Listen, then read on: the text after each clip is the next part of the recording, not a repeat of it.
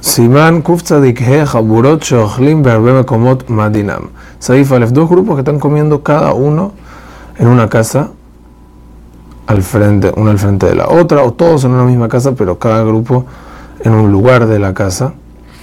Si se logran ver, pueden unirse para Zimun y de no, poder, de no poder verse, no se suman para Zimun, a menos que compartan un mismo Shamash, un mismo empleado que él mismo los une para Zimun, aunque el Shamash no come. Todo lo dicho es cuando entraron a comer eh, y estaban conscientes que se iban a unir. No obstante, hay discusión en caso de verse, pero una calle, en caso de verse y estar en una misma casa en diferentes lugares, si es necesario acordar y estar conscientes desde el primer momento que van a ser Zimun juntos y por eso dice el Kafa Haim que no bendigan juntos a menos que hayan acordado.